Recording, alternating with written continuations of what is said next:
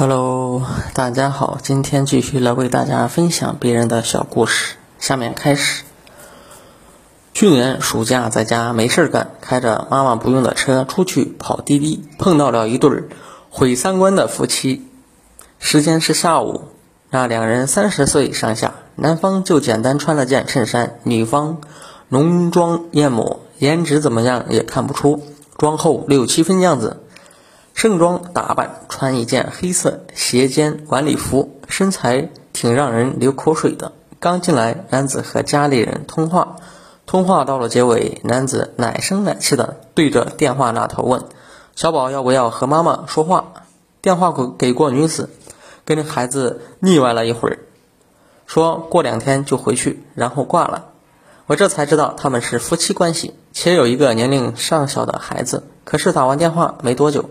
画风突然从清新可爱转向了低俗恶臭，内容简直不堪入耳。我大致还原一下对话的场景：男的说：“你说那个李总靠谱吗？”女的说：“反正既然张总推荐给我们认识的，结识一下总没坏处。”男的说：“要是以后用不上，那你今儿不是白赔了吗？”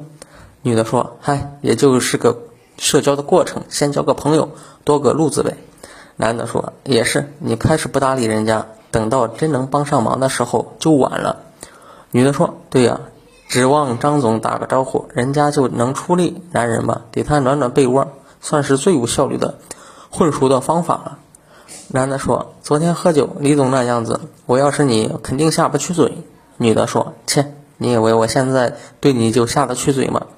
男的说：“好家伙，开始嫌弃我了，现在。”随后，两人就嬉皮笑脸的在车后座打闹起来，大概就是丈夫要下嘴亲妻子，妻子连推带踹，喊着滚，老娘刚化的妆之类的。